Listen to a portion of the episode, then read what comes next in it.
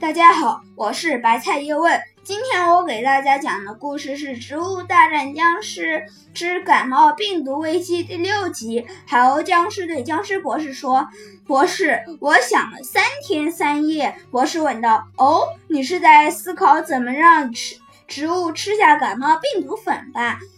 其实很简单啊，你就说这时，海鸥僵尸大哭：“博士，你再举行一次猜拳大会吧！这次我肯定不会再拿第一了。”博士惊的。这时，博士想到了一件事，对他说：“为了协助你的工作，我决定派一个助手给你。”太好了，是宝藏雪人吗？不，宝藏雪人不够灵活，那就是飞索僵尸喽。不。